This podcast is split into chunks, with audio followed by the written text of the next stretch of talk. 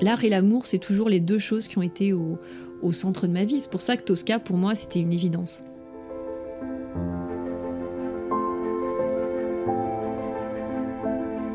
Dans la vie, il y a une chose qui est très importante, c'est qu'il faut utiliser chaque souffrance, chaque épreuve, pour la transformer en quelque chose de positif.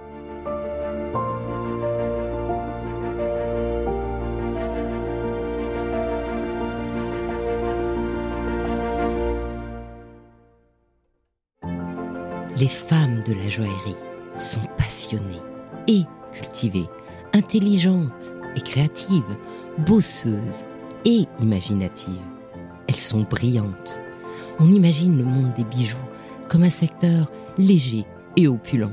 La réalité est autre. C'est un monde qui exige l'excellence dans tous les domaines, un monde de travail acharné, des artisans d'art aux mains de fées aux groupes internationaux à la puissance supranationale. Le monde des bijoux, c'est aussi une certaine image de la France qui s'impose depuis le XVIIe siècle. Et dans ce monde protéiforme, les femmes ont dû se sertir une place. Et elles ont réussi parce qu'elles sont brillantes.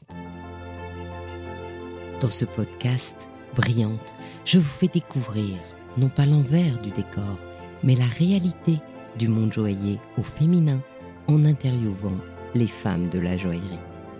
À chaque fois, je leur demande un conseil pour une jeune femme qui serait tentée par ce monde où le scintillement de vitrine cache l'exigence du travail et de l'investissement personnel, pour que la prochaine génération se prépare ainsi à devenir brillante. Je reçois aujourd'hui une femme brillante de la joaillerie, Delphine Antoine, collectionneuse et présidente de Vicidarte. Bonjour Delphine. Bonjour Anne. Alors Delphine, l'amour des bijoux, ça vient d'où? Alors c'est une longue histoire, une histoire qui a commencé quand j'étais adolescente où j'étais passionnée évidemment d'histoire de, l'art. Et j'avais une peintre que j'affectionnais particulièrement à la fois pour son histoire et pour sa peinture, qui était Frida Kahlo. J'ai tombé en admiration quand j'avais 15 ans sur, sur les photos de cette femme avec des bijoux ethniques, parce que ça a été la, la première femme à en porter. Et je me suis dit, ça c'est ce rapport aux bijoux, c'est ce qui m'inspire et je, veux faire la même chose en fait. Donc après, j'ai fait des études d'histoire de l'art, etc. Les chemins m'ont mené euh, un examen raté de commissaire-priseur et puis je me suis retrouvée à travailler dans une, dans une galerie qui était la galerie Yves Gastou. Et puis euh, j'ai travaillé dans cette galerie et euh, c'est noué une histoire d'amour avec Yves qui a duré 15 ans. Et c'est avec lui que j'ai commencé cette collection de bijoux D'abord de bijoux ethniques, ça c'était mon idée, pas du tout la sienne. Et puis ensuite, lui m'a plutôt initié à tous ces bijoux des années 70, comme euh, Jean Vendôme, Andrew Grima, euh, David Webb, euh, toute, cette joaillerie créatrice en fait de postmoderniste. Et donc on a sillonné le monde, on a trouvé des bijoux dans nos voyages, dans les salons. et puis il m'a présenté aussi à tous ces artistes avec lesquels j'ai noué des liens. Et je me suis mis aussi à collectionner les bijoux d'artistes parce que c'était comme des petites sculptures à porter. Et finalement, il y avait un lien avec le bijou ethnique parce qu'au fond, le bijou ethnique, euh, c'est aussi euh, comme une sculpture, c'est un bijou qui danse, qui bouge, un petit peu comme les bijoux cinétiques euh, finalement de Bury ou de Garga, etc. Est-ce que tu pourrais justement nous définir, parce que du coup tu as une collection personnelle, tu as dit 3000 pièces quand même, est-ce que tu pourrais nous définir les différents bijoux? Alors le bijou ethnique, c'est quoi exactement? Bah, C'est un bijou qui a un côté euh, tribal, qui a un côté ancestral, qui est un bijou qui bouge avec le corps. Hein. On parle souvent, de, pour les bijoux ethniques, de collier de danse, puisque c'est un bijou qui fait du bruit, parce qu'à l'origine, c'était un bijou qui avait un côté un peu mystique, un peu talismanique, qui était destiné à, écarter le mauvais œil. Et puis les bijoux ethniques, moi j'ai beaucoup de parures euh, du, Maghreb. C'était des bijoux en fait qui servaient, si vous voulez, de dot aux femmes. Donc elles portaient en fait toute leur richesse sur leur, sur leur cou. C'était ça l'idée. C'était la carte bleue alors voilà, c'était la carte bleue puis l'assurance vie. Mais finalement, il y a un lien avec le bijou parce que euh, on dit toujours que le bijou c'est l'assurance vie de, la courtisane. Hein. C'est vrai au 19e, c'est vrai aussi aujourd'hui. Euh, quand les femmes divorcent, la première chose qu'elles font, c'est de, vendre leurs bijoux pour avoir de l'argent, quoi, en fait. Hein. Et du coup, le premier bijou ethnique que tu as acheté, c'était quoi? Alors, je m'en souviens très bien. C'était dans une brocante à Port-de-Lanne, dans le sud-ouest, qui est une brocante qui réunit 300 marchands, je crois, dans un village improbable. Et c'était un bracelet euh, qui vient d'Algérie, un bracelet kabyle. qui était un bracelet en argent avec du corail. Et Yves, à l'époque, me dit Mais pourquoi t'achètes ça? Bah, Je lui dis Parce que ça me plaît. Et puis avec le temps, euh, lui au départ, il trouverait ça, c'était pas du tout son goût, c'était pas du tout sa culture. Puis je me suis mis en accumuler. Puis après, il a tellement aimé cette idée que j'ai eu de collectionner des bijoux ethniques, qui était quelque chose que personne regardait. Ça, j'ai dû le payer 10 euros, donc euh, c'était pas du tout quelque chose que les gens recherchaient. Oui, c'est ça. C'est-à-dire qu'être collectionneur, c'est avoir un œil, une préférence. C'est pas forcément dépenser plein plein d'argent sur quelque chose. Non, c'est d'abord suivre son cœur. De toute façon, on n'achète jamais aussi bien que quand on suit euh, son cœur. Et puis, c'est surtout regarder ce que les autres euh, ne voient pas. Mais pour ça, ça veut dire faire confiance en son goût, en sa propre intuition. C'est pas forcément un geste réfléchi de capitalisation, de thésaurisation. Dans ce cas-là, il faut mieux acheter des bijoux signés.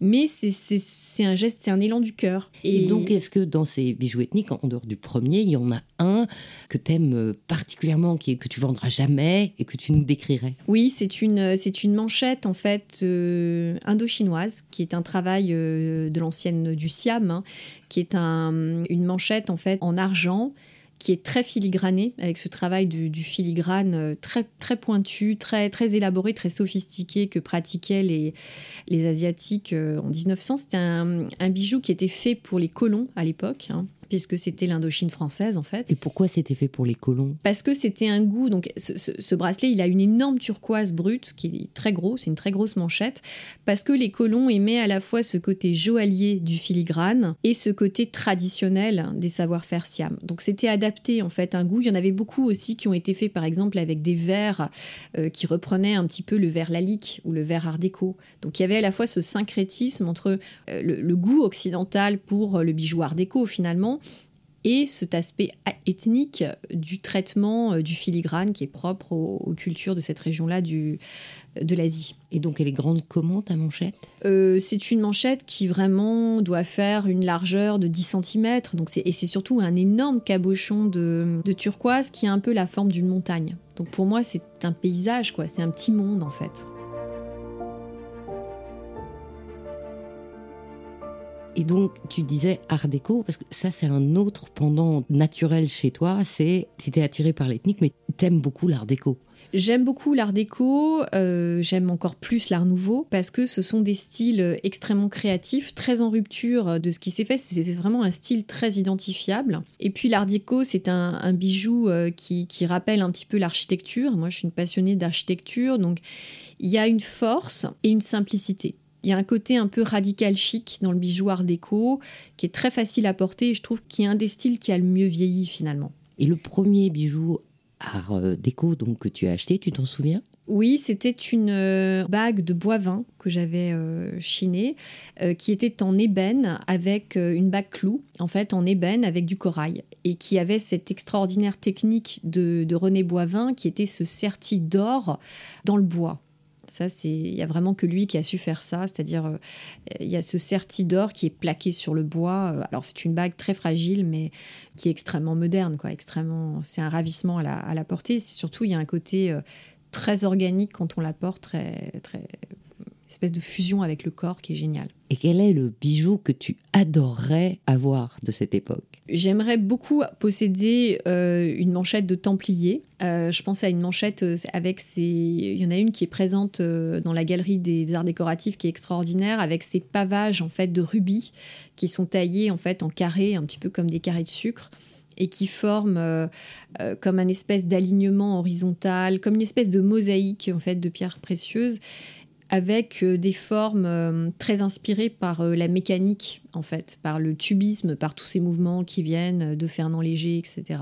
Tu nous dis deux mots de Raymond Templier? Alors Raymond Templier, c'est un créateur très précurseur donc des années 30, un peu dans la lignée de, Fouquet, qui a créé donc des, bijoux en argent. Donc c'est une matière précieuse, mais qui coûtait, euh, qui coûte toujours d'ailleurs moins cher que l'or. Donc ça permettait effectivement de s'exprimer sur des, volumes beaucoup plus importants et donc de créer des pièces euh, très créatives et très spectaculaires aussi. Oui, il n'existe plus aujourd'hui Raymond Templier. Non. Il n'y a pas de maison. Non. Sa boutique était euh, en face de Drouot d'ailleurs. La boutique euh, originelle de Templier était, se trouve juste en face de Drouot. Et maintenant, c'est une boutique qui est toujours une boutique de bijoux d'ailleurs, d'antiquaire. Donc en tout cas, si on trouve du Raymond Templier, il faut le garder. Il faut le garder, oui, bien sûr. Et c'est quoi la caractéristique de son style? C'est un style extrêmement géométrique et mécanique ce qu'on appelle le bijou mécanique. Hein. c'est cette époque où on avait par exemple euh, les bracelets de Cartier. Cartier s'en est inspiré. D'ailleurs, les grands joailliers comme Cartier euh, se sont inspirés de, Templiers. Il a fait aussi des boucles d'oreilles extraordinaires euh, en forme de building que portait Brigitte Haim, dans des, qui était une actrice célèbre de l'époque, qu'elle portait dans des, dans des films de cinéma muet. Voilà. Ah oui, d'accord. Donc en fait, ça donne une indication de l'époque où c'était. Tout à fait.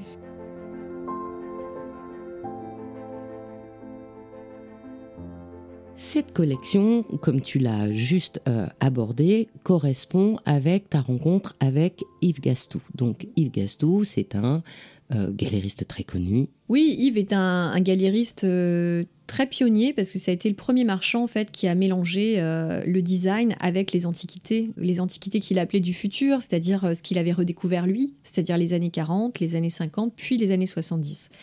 Et moi, quand j'ai rencontré Yves en 2006, il était dans la pleine période de la redécouverte des années 70 dans les arts décoratifs. Et c'était aussi quelqu'un qui s'intéressait aux arts décoratifs au sens large, c'est-à-dire aussi aux bijoux, parce que Yves était euh, un collectionneur de bijoux, il avait une collection de bacs d'hommes incroyable, mais il collectionnait aussi des, des bijoux de, femmes avec moi. Donc on a fait cette collection en duo. Et donc grâce à lui, euh, j'ai découvert par exemple un créateur qui ne cesse de me passionner et dont j'ai toujours... Je, je, débuse, que je cherche toutes ces pièces, c'est Jean Vendôme. Donc on est allé ensemble dans son atelier. Euh, c'était en 2000, 2007, euh, je me souviens, avec Thierry qui était là, son fils. Et j'ai vu ses créations et j'ai été complètement fascinée par son appréhension de, la minéralogie, parce que la minéralogie, c'est quelque chose qui m'a toujours passionnée. Quand j'étais ado, j'avais toute une petite collection de géodes de pierre. Les ah. géodes m'ont toujours fascinée. Donc euh, l'aspect collection, ça date de longtemps finalement. Oui, j'ai toujours collectionné euh, des, petites choses quand j'étais ado.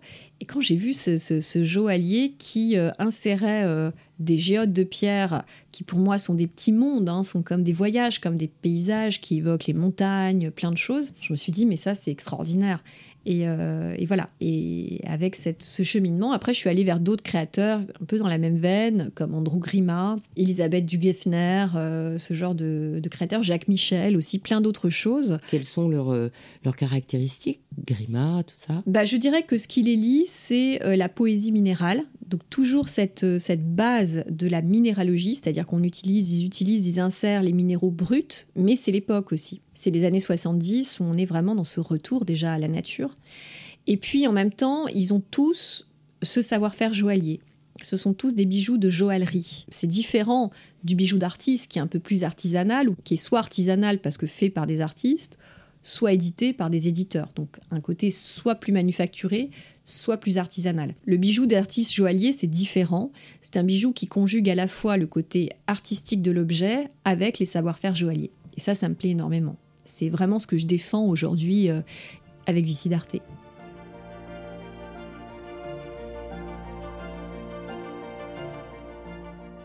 Alors, dans cette euh, galerie, tu rentres, tu es toute jeune, et donc euh, ton premier métier, j'allais dire, tu apprends la galerie. Et donc, tu t'occupes des clients, de la documentation. Tu nous racontes un peu ça? Au départ, oui, j'ai été. Yves m'avait recruté parce qu'il cherchait quelqu'un qui parlait anglais. Et lui, qui était ce marchand qui avait qui avait quand même euh, fait toute sa carrière euh, sur, essentiellement sur le marché américain, parlait pas un mot d'anglais. Donc c'était déjà, ça m'a beaucoup fait rire. J'ai trouvé ça tellement paradoxal, mais ça allait vraiment avec le personnage. Et il me dit Est-ce que vous parlez anglais? Puis est-ce que vous aimez l'opéra? Je dis Oui, ça tombe bien parce que j'adore l'opéra. Euh, j'avais, été initiée à l'opéra quand je faisais des, études d'histoire de l'art en province par un prof qui était passionné d'opéra. Donc ça a commencé comme ça. Et donc au début de la, dans la galerie, effectivement, je m'occupais essentiellement de la clientèle américaine c'est moi qui m'occupais des clients, mais Yves ne me laissait jamais faire une vente, donc j'étais tout le temps avec lui. Il était très, euh, c'était pas quelqu'un qui, déléguait facilement. Hein, euh. Mais par contre, il y a une chose qu'il a énormément délégué, même totalement, euh, qui m'a délégué, c'est la partie catalogue. Donc j'ai écrit tous les textes de la galerie, tous ces catalogues, et c'est là où j'ai rencontré tous ces artistes extraordinaires comme Parvin Curie, Monique Rosanès, Jean-Claude Fary, tous ces artistes qui faisaient aussi, et je m'en suis rendu compte très vite, des bijoux. Donc en fait, moi, ce qui me passionnait, c'était quand j'allais dans ces ateliers, bon déjà je voyais les œuvres, mais au-delà, encore plus que leurs œuvres, ce qui me passionnait, c'était leurs bijoux. Et à chaque fois, j'avais cette espèce d'émulation, de surprise de découvrir des bijoux que, que l'on achetait avec Yves. Donc voilà, partie catalogue et, ça m'a ouvert tellement de portes que c'est merveilleux. Et donc dans cette partie documentation, euh, qui est donc liée directement avec l'histoire de l'art, hein, ça, puisque ça fait partie des métiers, puisque ils étaient vivants, qu'est-ce que tu avais, euh, c'était quoi la spécialité que tu devais faire? Bah, ce qui était passionnant, c'est que je pouvais échanger avec eux, parler avec eux, les, interviewer d'abord, un peu un travail finalement journalistique. Et puis j'ai toujours eu une faculté d'écriture, hein, parce que j'ai fait plusieurs bouquins, même avant de, En fait, quand je suis rentrée à la galerie, j'avais déjà publié un livre sur la femme en 1900. Yves a compris très vite que je pouvais l'aider à ce niveau-là, c'est-à-dire que j'avais ce, talent d'écriture qu'il pourrait utiliser aussi pour la galerie. Et ce qui était passionnant, c'est l'échange avec ces artistes, euh, euh, voir à quel point euh, c'était des gens passionnés par leur métier. Euh, en plus, c'est des artistes qui ont tous connu des traversées du désert, des épreuves de vie. Donc ils ont eu des, ils avaient tous l'expérience de, ces carrières qui sont, qui sont passionnantes, passionnées, mais tellement difficiles aussi. Quel est celui qui t'a le plus marqué? Alors c'est le premier que j'ai rencontré, c'était en 2006. Je venais juste d'arriver à la galerie. C'est Jean-Claude Fary, qui était un artiste euh, extraordinaire, avec euh, un aspect hédoniste tellement fort et première exposition, euh, donc je vais avec lui, euh, donc euh, avec Yves à Nice pour voir son atelier, et il nous invite à la Colombe d'Or. Moi, j'avais donc 25 ans à l'époque, sortais des études que j'avais fait en province, et j'arrive à la Colombe d'Or où je vois cet hôtel avec toutes ces œuvres d'artistes, César, Reynaud, Fari, enfin, Picasso, Miro, enfin j'ai l'impression de tomber dans un monde qui m'a toujours fait rêver et je vis ce rêve. Donc j'ai l'impression de vivre ce rêve.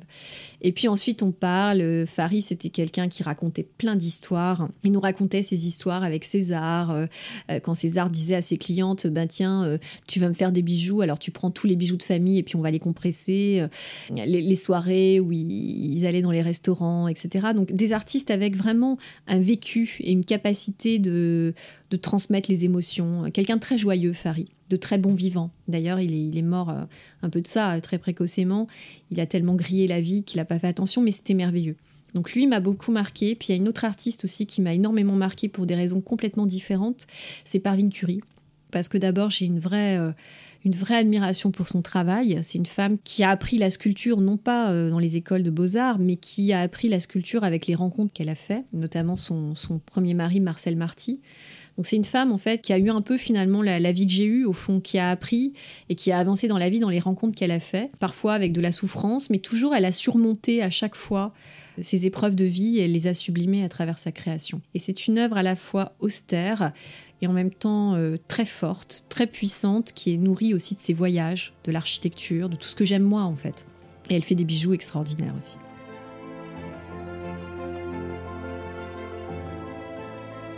Moi, quand je t'ai rencontré, c'était lors de l'exposition Bac d'Homme. Oui, tout à fait. Tu nous racontes un peu cette exposition parce que du coup, là, on fait un grand saut dans le temps, euh, de 2006 où tu rentres, à euh, l'époque où là, tu, as, tu es tellement euh, dans la galerie, dans ce métier de galériste où tu as évolué, que tu es carrément le commissaire d'exposition. Oui, c'est en, en 2018. Je suis à la fois le commissaire d'exposition et le livre que j'ai écrit. C'était une idée que j'avais eue, que j'avais soumise donc à Yves, qu'il avait validée parce qu'il adorait l'idée. Et il le disait, hein, c'est pas moi qui le dis, c'est grâce à moi qu'il a pu euh, aller au bout des choses. Parce que Yves, c'était un, découvreur, mais c'était pas quelqu'un qui allait au bout des choses dans ce travail extrêmement rigoureux qui est l'écriture. Parce qu'un livre, c'est un travail colossal, considérable. Donc oui, il me, donne cette possibilité d'être commissaire de l'expo. Pour lui, c'est naturel. Euh, donc en fait, c'est moi qui ai trouvé toutes ces thématiques parce que Yves, c'était un collectionneur de boîtes, c'est-à-dire qu'il accumulait et puis il n'y avait aucune cohérence il ne documentait pas sa collection, il, ne l'organisait pas. Donc j'ai vu toutes ces bagues, je les ai regardées une à une et j'ai dégagé des thèmes, des thématiques, des lignes forces. Et c'est comme ça qu'est né euh, ce livre d'abord, puis cette exposition. Euh, et ensuite, par contre, euh, il a complètement imaginé la scénographie très mystico-pop, comme il aimait faire. Ça, c'était son œuvre. Il a fait une sorte de happening, en fait, une sorte d'œuvre totale, si je puis dire. Voilà. Et c'était à l'école des Arts Joyers tout à fait. En 2018. En 2018. C'est quoi le métier de commissaire d'exposition là? On organise, on crée des thématiques, et puis? Bah, Le métier de commissaire d'exposition, c'est euh, d'abord s'imprégner d'un univers. le comprendre. C'est un duo, parce que cette, cette expo, on l'a fait ensemble. C'est-à-dire qu'Yves, effectivement, était l'artiste, et moi, j'étais un peu le factotum, c'est-à-dire j'étais celle qui euh, organisait les choses, qui les... Voilà, j'étais euh, dans une démarche en fait, j'étais un peu le, côté rigoureux, le côté euh, documenté, un peu laborieux euh, euh, de ce qu'il n'était pas. Et c'est pour ça que notre duo fonctionnait très bien.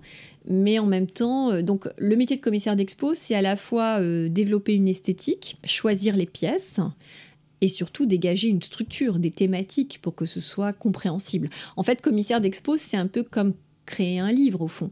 Euh, c'est c'est vraiment, il faut, il, faut, il faut créer un parcours compréhensible. Il faut aussi bien sûr créer des contenus, écrire des textes, des textes qui soient euh, accessibles, compréhensibles, qui, qui permettent d'éclairer euh, le parcours, mais surtout de le rendre passionnant que ce soit pas trop compliqué, trop universitaire, sans pontifiant. Quoi. Il faut que ce soit ludique, amusant. Il faut que les gens s'amusent en fait tout en expliquant bien les racines, la fabrication, l'histoire de l'art, le bijou. Voilà, l'histoire des pièces. Il faut qu'il y ait du contenu, mais il faut surtout qu'il y ait de la joie et de l'amusement. Et je crois que c'est ce qui a été euh, le succès de cette exposition, c'est ce mélange des deux. À la fois la rigueur scientifique, euh, mais aussi la, jubilation de cette expo qui était euh, visuelle aussi, qui était comme une fête, qui était comme une expérience, je trouve.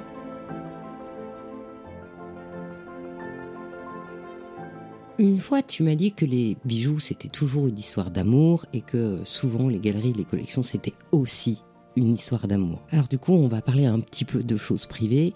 Tu dis, et on commence à le comprendre, votre duo avec Yves, c'est-à-dire qu'au début, tu rentres comme salarié et puis finalement, vous partagez une histoire d'amour. Complètement, euh, très, très rapidement d'ailleurs, ça a été quasiment instantané. C'est-à-dire que très vite, notre duo est devenu un duo euh, amoureux et professionnel. Euh, et, ma vie s'est construite comme ça. C'est-à-dire que euh, j'ai eu une très grande chance, je crois, de le rencontrer parce que je venais de province, j'avais aucun réseau, aucun. Mais quand je dis aucun, c'est aucun.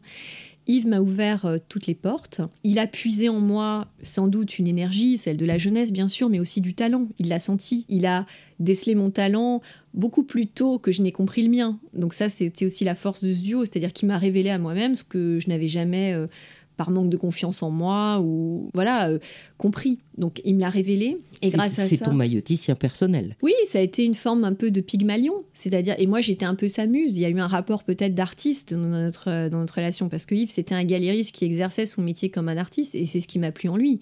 C'est-à-dire ce que j'aimais dans l'histoire de l'art, je l'ai vécu moi quelque part. Donc ça a été euh, ça a été merveilleux, donc une histoire euh, superbe, magnifique, très difficile à construire parce que c'était un personnage avec beaucoup de personnalité. il a fallu aussi que je m'affirme, que je me défende. Mais ça, je sais le faire. Et puis j'ai aussi ma, personnalité, c'est ce qu'il apprécie aussi en moi. Et je laissais prendre la place, parce que le soleil, en général, n'aime pas l'ombre. Mais euh, je l'ai accepté, j'en avais besoin, sans doute, pendant toutes ces années pour, euh, me construire. Et puis euh, malheureusement, les choses ont fait qu'un jour, voilà, il a eu cette, il est parti, il est décédé. Donc euh, à ce moment-là, je me suis dit, bah, c'est simple. En fait, euh, dans la vie, il y a une chose qui est très importante, c'est qu'il faut utiliser chaque souffrance, chaque épreuve pour la transformer en quelque chose de positif. Et cette chose positive qui s'est construite euh, dans la difficulté, parce qu'il y a eu le Covid, il y a eu les épreuves du deuil, ça s'appelle Vicidarte. C'est cette société que j'ai montée.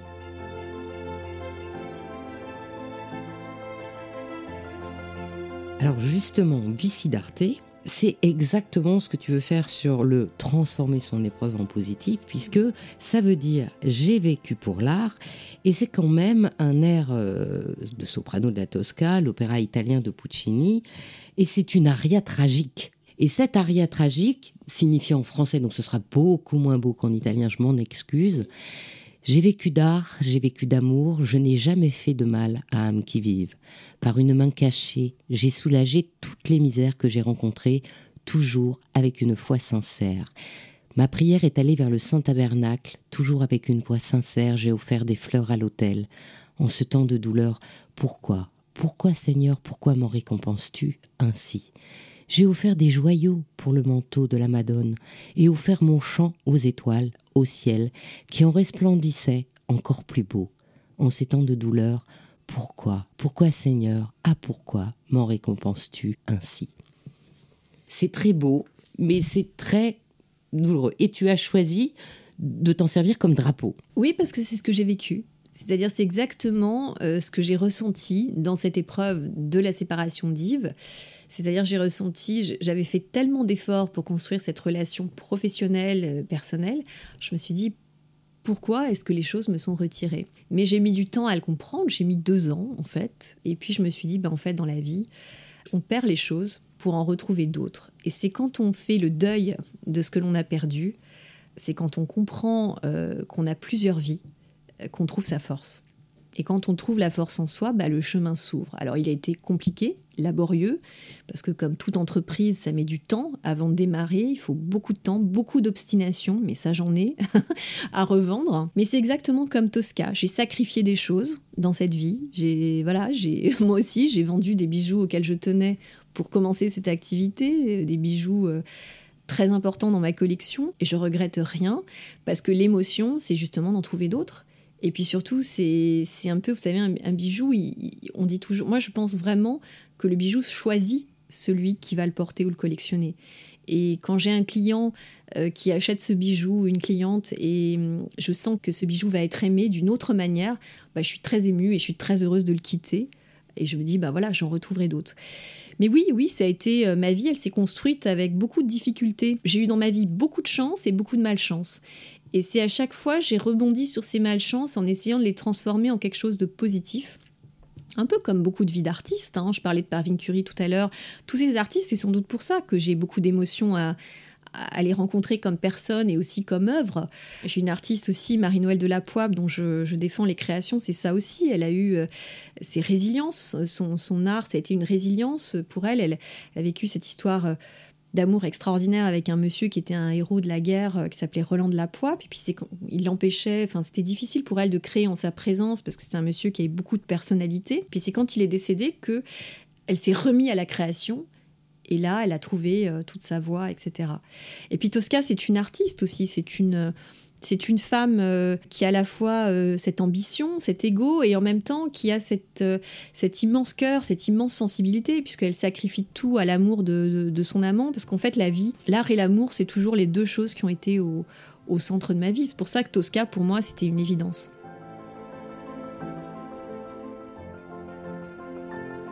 Vici c'est la galerie que tu as créée et c'est une galerie spéciale parce qu'elle est nomade. Oui, c'est ce que j'ai essayé d'inventer dans la conception du métier de galerie. C'est une vision beaucoup plus moderne parce que pendant 15 ans, j'ai eu l'expérience d'une galerie en interne. Donc j'en ai vu un petit peu euh, les points forts, mais les points faibles. Et aujourd'hui, le monde a changé, le digital a changé énormément euh, le marché de l'art. Alors c'est vrai pour une galerie d'art classique, mais c'est vrai aussi pour le bijou. Et donc il est important, il est intéressant aujourd'hui d'intéresser les acheteurs à des choses différentes, c'est-à-dire de leur proposer euh, à la fois des expériences, des expositions thématiques. C'est la raison pour laquelle j'ai choisi euh, d'investir non pas dans un lieu, dans un lieu fixe, mais de proposer à mes clients des expositions sur des thèmes différents. Hein, euh, ça peut être le bijou d'artiste, ça peut être Jean Vendôme, euh, ça peut être le bijou ethnique, pourquoi pas, c'est un projet aussi que j'ai.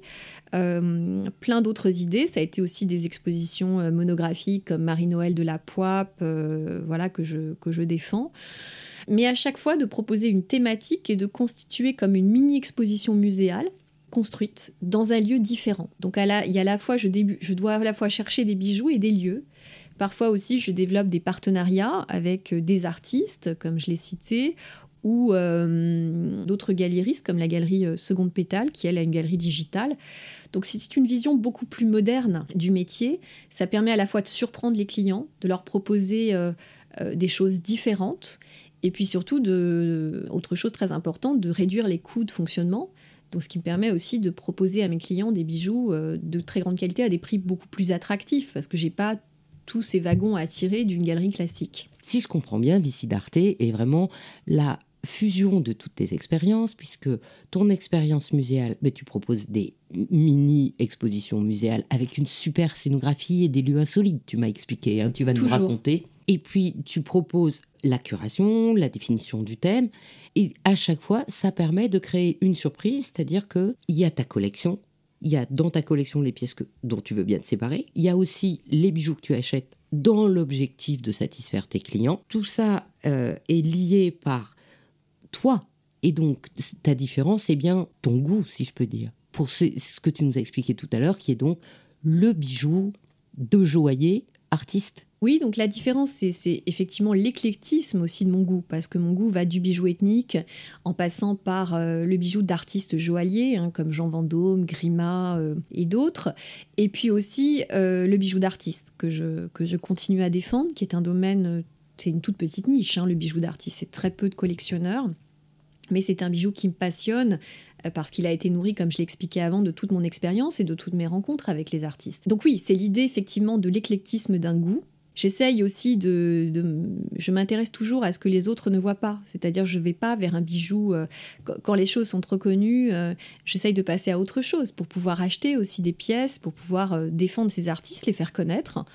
Euh, et les collectionneurs me font confiance, souvent me suivent dans, mes démarches. Alors c'est un effort, c'est pas simple. Et puis effectivement, c'est des, lieux que je sélectionne pour leur, beauté, euh, leur, leur, singularité. Comme par exemple un lieu dans lequel je, fais souvent des manifestations qui s'appelle la Folie Saint-Martin, qui est un lieu euh, de collectionneurs avec toute une grande collection de sculptures des années 30 jusqu'aux années 70 qui est un lieu aussi qui me permet de, proposer des formats différents à mes clients, comme par exemple des dîners de collectionneurs ou aussi euh, des, expositions conférences. J'officie moi-même comme conférencière parce que c'est aussi une des facettes. Hein. En fait, j'ai compris aussi en travaillant avec Yves pendant toutes ces années que j'avais, euh, c'est un peu comme, un, comme une pierre. J'ai beaucoup de facettes, j'ai beaucoup de de compétences et de talents que j'ai exploités dans la galerie, donc qui m'ont été révélés à moi-même aussi, et que maintenant j'exploite pour moi-même et pour, euh, pour mes clients. Et en faisant ça, tu réponds à la demande euh, naturelle aujourd'hui de tout le monde, qui est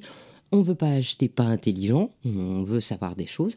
On aime qu'on nous apporte du contenu. Bah, d'ailleurs, c'est un peu le sujet aussi du podcast. Tout à fait. Comprendre des choses et apprendre des choses d'une façon ludique c'est ça, c'est s'amuser en apprenant et surtout, euh, j'aime beaucoup. Ce qui me passionne vraiment dans, le rapport que j'ai avec mes clients, c'est leur ouvrir aussi des univers, comme moi, je, comme moi on m'en a ouvert quand j'ai commencé à travailler dans cette galerie. Donc, je trouve qu'il n'y a rien de plus passionnant que les choses qu'on donne à découvrir. Parce qu'effectivement, si c'est pour acheter. Des bijoux extrêmement connus, mais extraordinaires. Il y a des marchands beaucoup plus talentueux que moi, euh, installés depuis tellement plus longtemps, euh, qui ont une puissance de feu que je n'ai pas.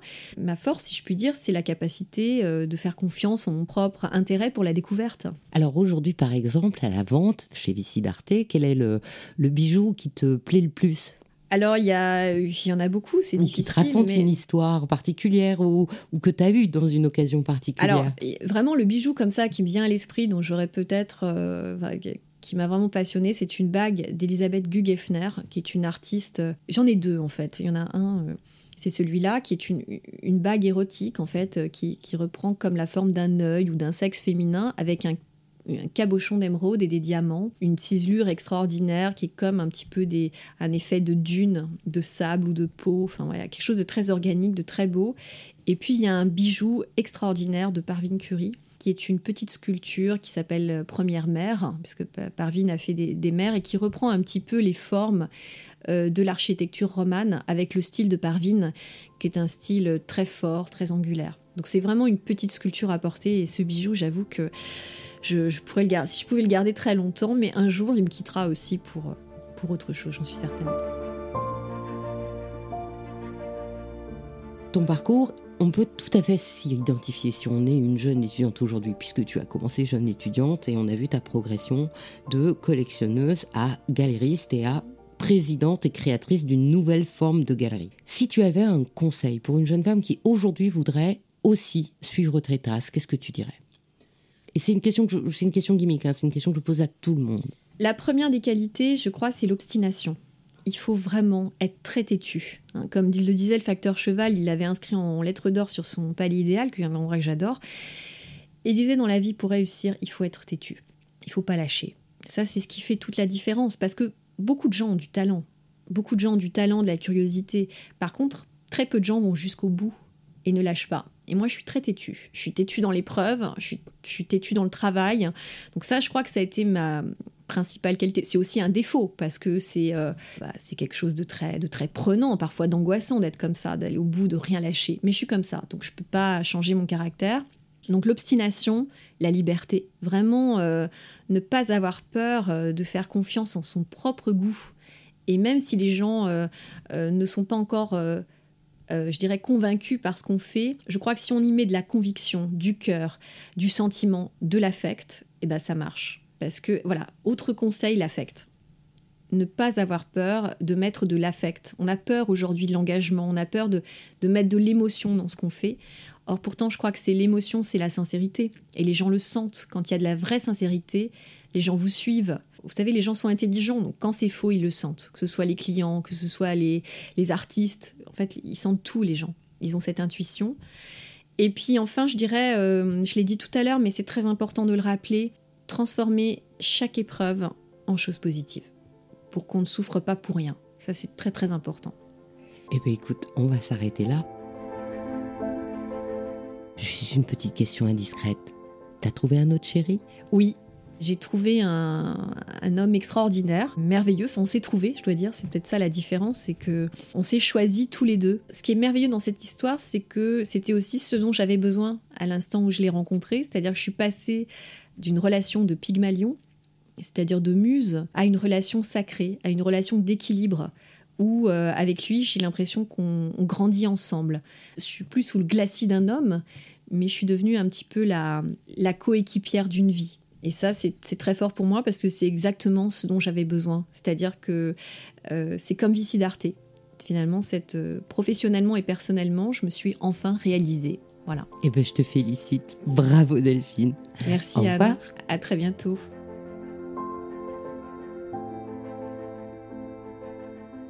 Merci d'avoir écouté.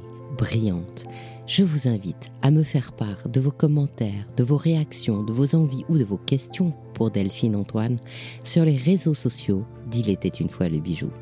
Je suis Anne Desmarais de Jotan et je donne une voix aux bijoux chaque dimanche. Et si vous aussi vous avez envie de faire parler vos bijoux et votre maison, je serai ravie de vous accompagner pour réaliser votre podcast de marque ou vous accueillir en partenaire dans mes podcasts natifs.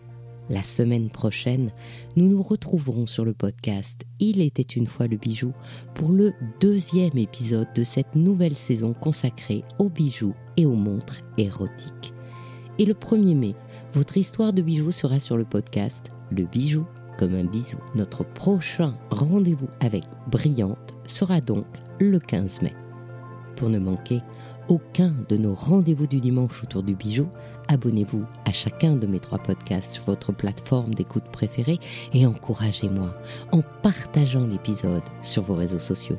Si vous êtes sur Apple Podcasts, Spotify ou YouTube, mettez de jolis commentaires, des pouces, des étoiles. C'est ce qui permet de doper le référencement des podcasts.